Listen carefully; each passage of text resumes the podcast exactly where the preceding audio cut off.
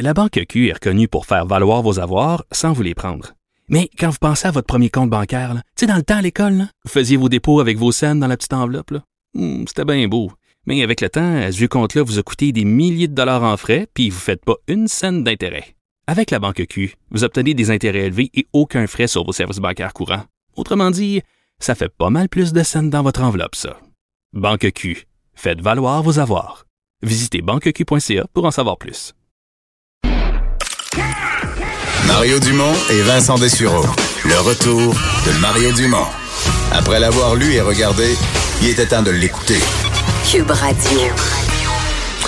Vincent, euh, bon, on savait que on nous avait dit au niveau des gouvernements, le but de la vente de cannabis, c'est pas de faire de l'argent, c'est de sortir le marché noir. L'argent, on va le prendre, on va le réinvestir dans des services sociaux, etc.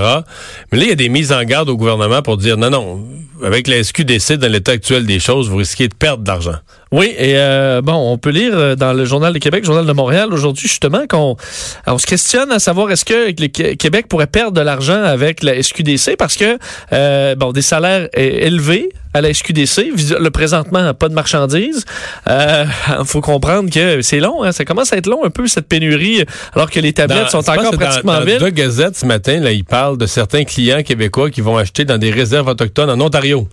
Parce qu'il manque de marchandises. On a peut-être des produits aussi qui, qui, intéressent moins euh, euh, la clientèle. Alors des coûts fixes très élevés, euh, les, succursales aussi, ça coûte de l'argent. Présentement, même si t'es pas ouvert, parce que j'en entendais des, des, des, gens ce matin qui disaient ben, comment on peut perdre de l'argent, ils sont même pas ouverts. Ben justement, c'est que tu, tu veux dire, tu payes quand même. Payes le loyer, tu payes le loyer, ils ont des employés à payer. Alors, est-ce qu'on va réussir à perdre de l'argent avec un, un monopole? Ce serait quand même particulier.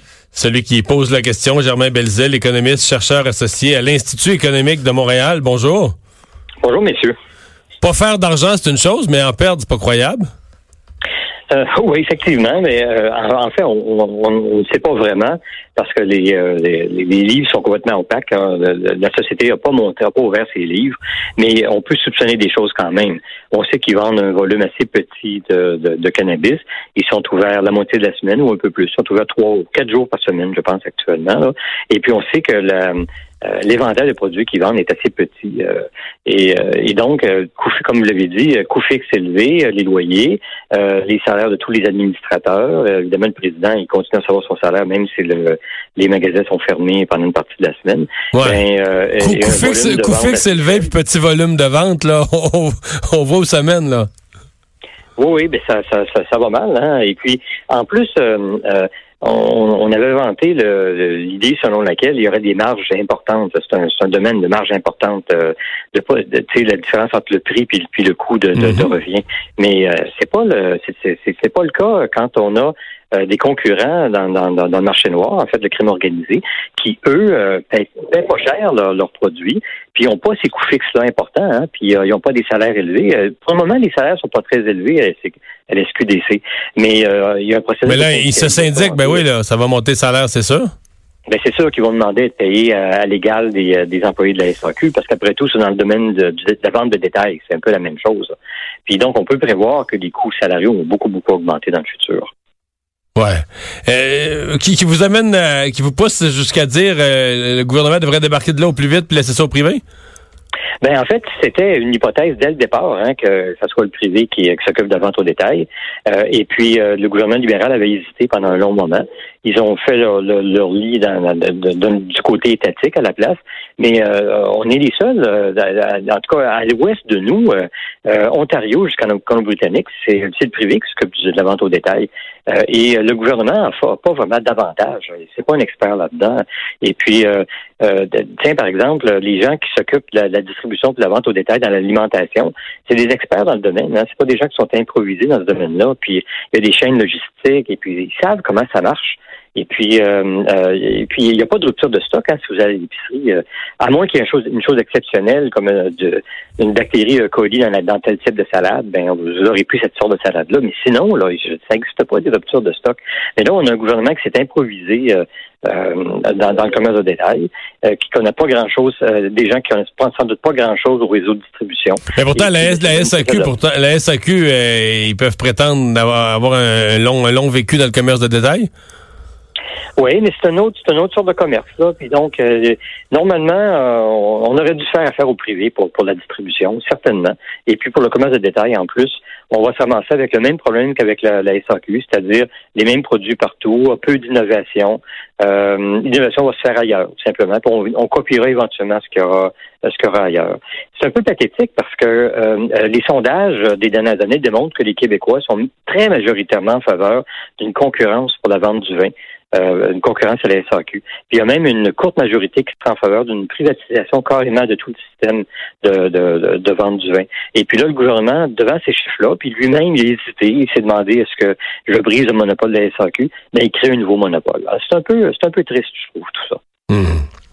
Ben, on va on va surveiller ça. Qu'est-ce qui euh, euh, à partir de maintenant, si le, gouvernement se retrouve avec des euh, bon un processus de syndicalisation, mais des demandes salariales plus élevées.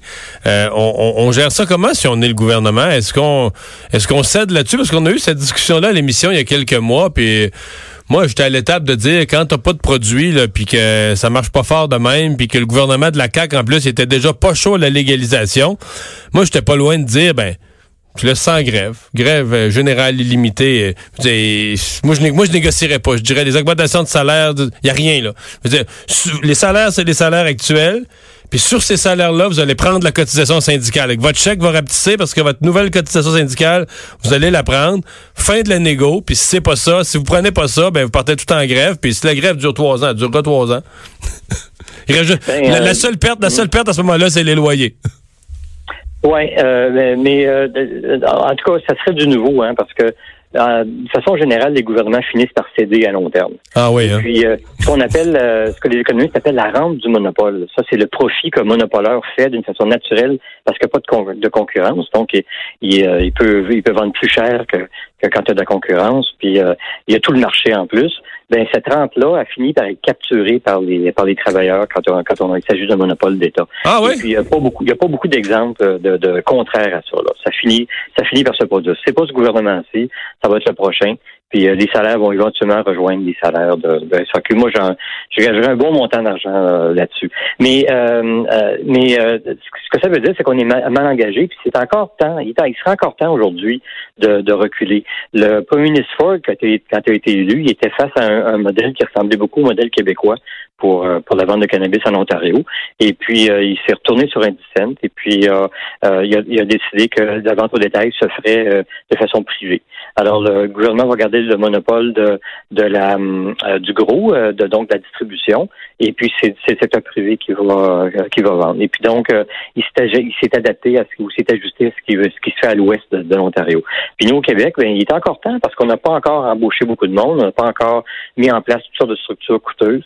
On aurait des loyers encore, c'est pas mal tout. Et puis ben, donc on, perdrait peut-être les baux qui, qui sont pas terminés. Mais il est encore temps de, de, revoir ça. Puis comme le gouvernement est nouvellement arrivé et qu'il n'y a pas l'air d'avoir de s'être fait une opinion encore là-dessus, ben, il est encore temps de, de, de, de, changer d'idée. En passant, il y a quand même une, un avantage au système actuel, c'est que les jeunes qui, euh, qui poussent pour le communisme et le socialisme et puis qui n'ont pas lu beaucoup de livres d'histoire sur le sujet, ben, ils ont la chance d'expérimenter euh, de quoi ça a l'air un, un, magasin de, l'époque soviétique. Euh, des, fils d'attente, des tablettes vides. C'est ça. Puis le fil d'attente, c'est exactement ça.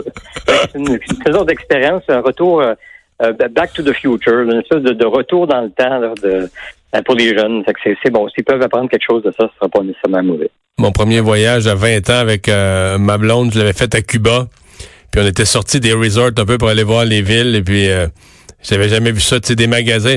Dans, un département, tout est plein, toutes les tablettes sont pleines. Tu fais 30 pas plus loin, tu arrives dans... C'est comme un magasin, comme autrefois les Woolworth, les, les People, les ancêtres des Walmart. Une espèce de magasin à rayon comme ça. Tu arrives dans l'autre rayon puis tout vide, il a rien. les, tablettes sont vides, il n'y a, plus de marchandises. Ça oui, ben, en fait, en Union soviétique, la blague, c'était que les gens faisaient la file, puis une fois entrés dans le magasin, ils demandaient qu'est-ce que vous avez? si c'était une boucherie, ben ils disaient ben de la saucisse de porc. Ben ça, ok, c'est ça qu'on va prendre, mais c'est juste ça qu'on a. C'est un petit peu ça, parce que ça a l'air qu'il n'y a pas beaucoup. L'éventail de produits est assez limité. ça ressemble pas mal à ça, notre SQDC. Merci beaucoup, euh, Jean-Marc Belzel. ok, merci, Mario. Au revoir. On va s'arrêter dans un instant.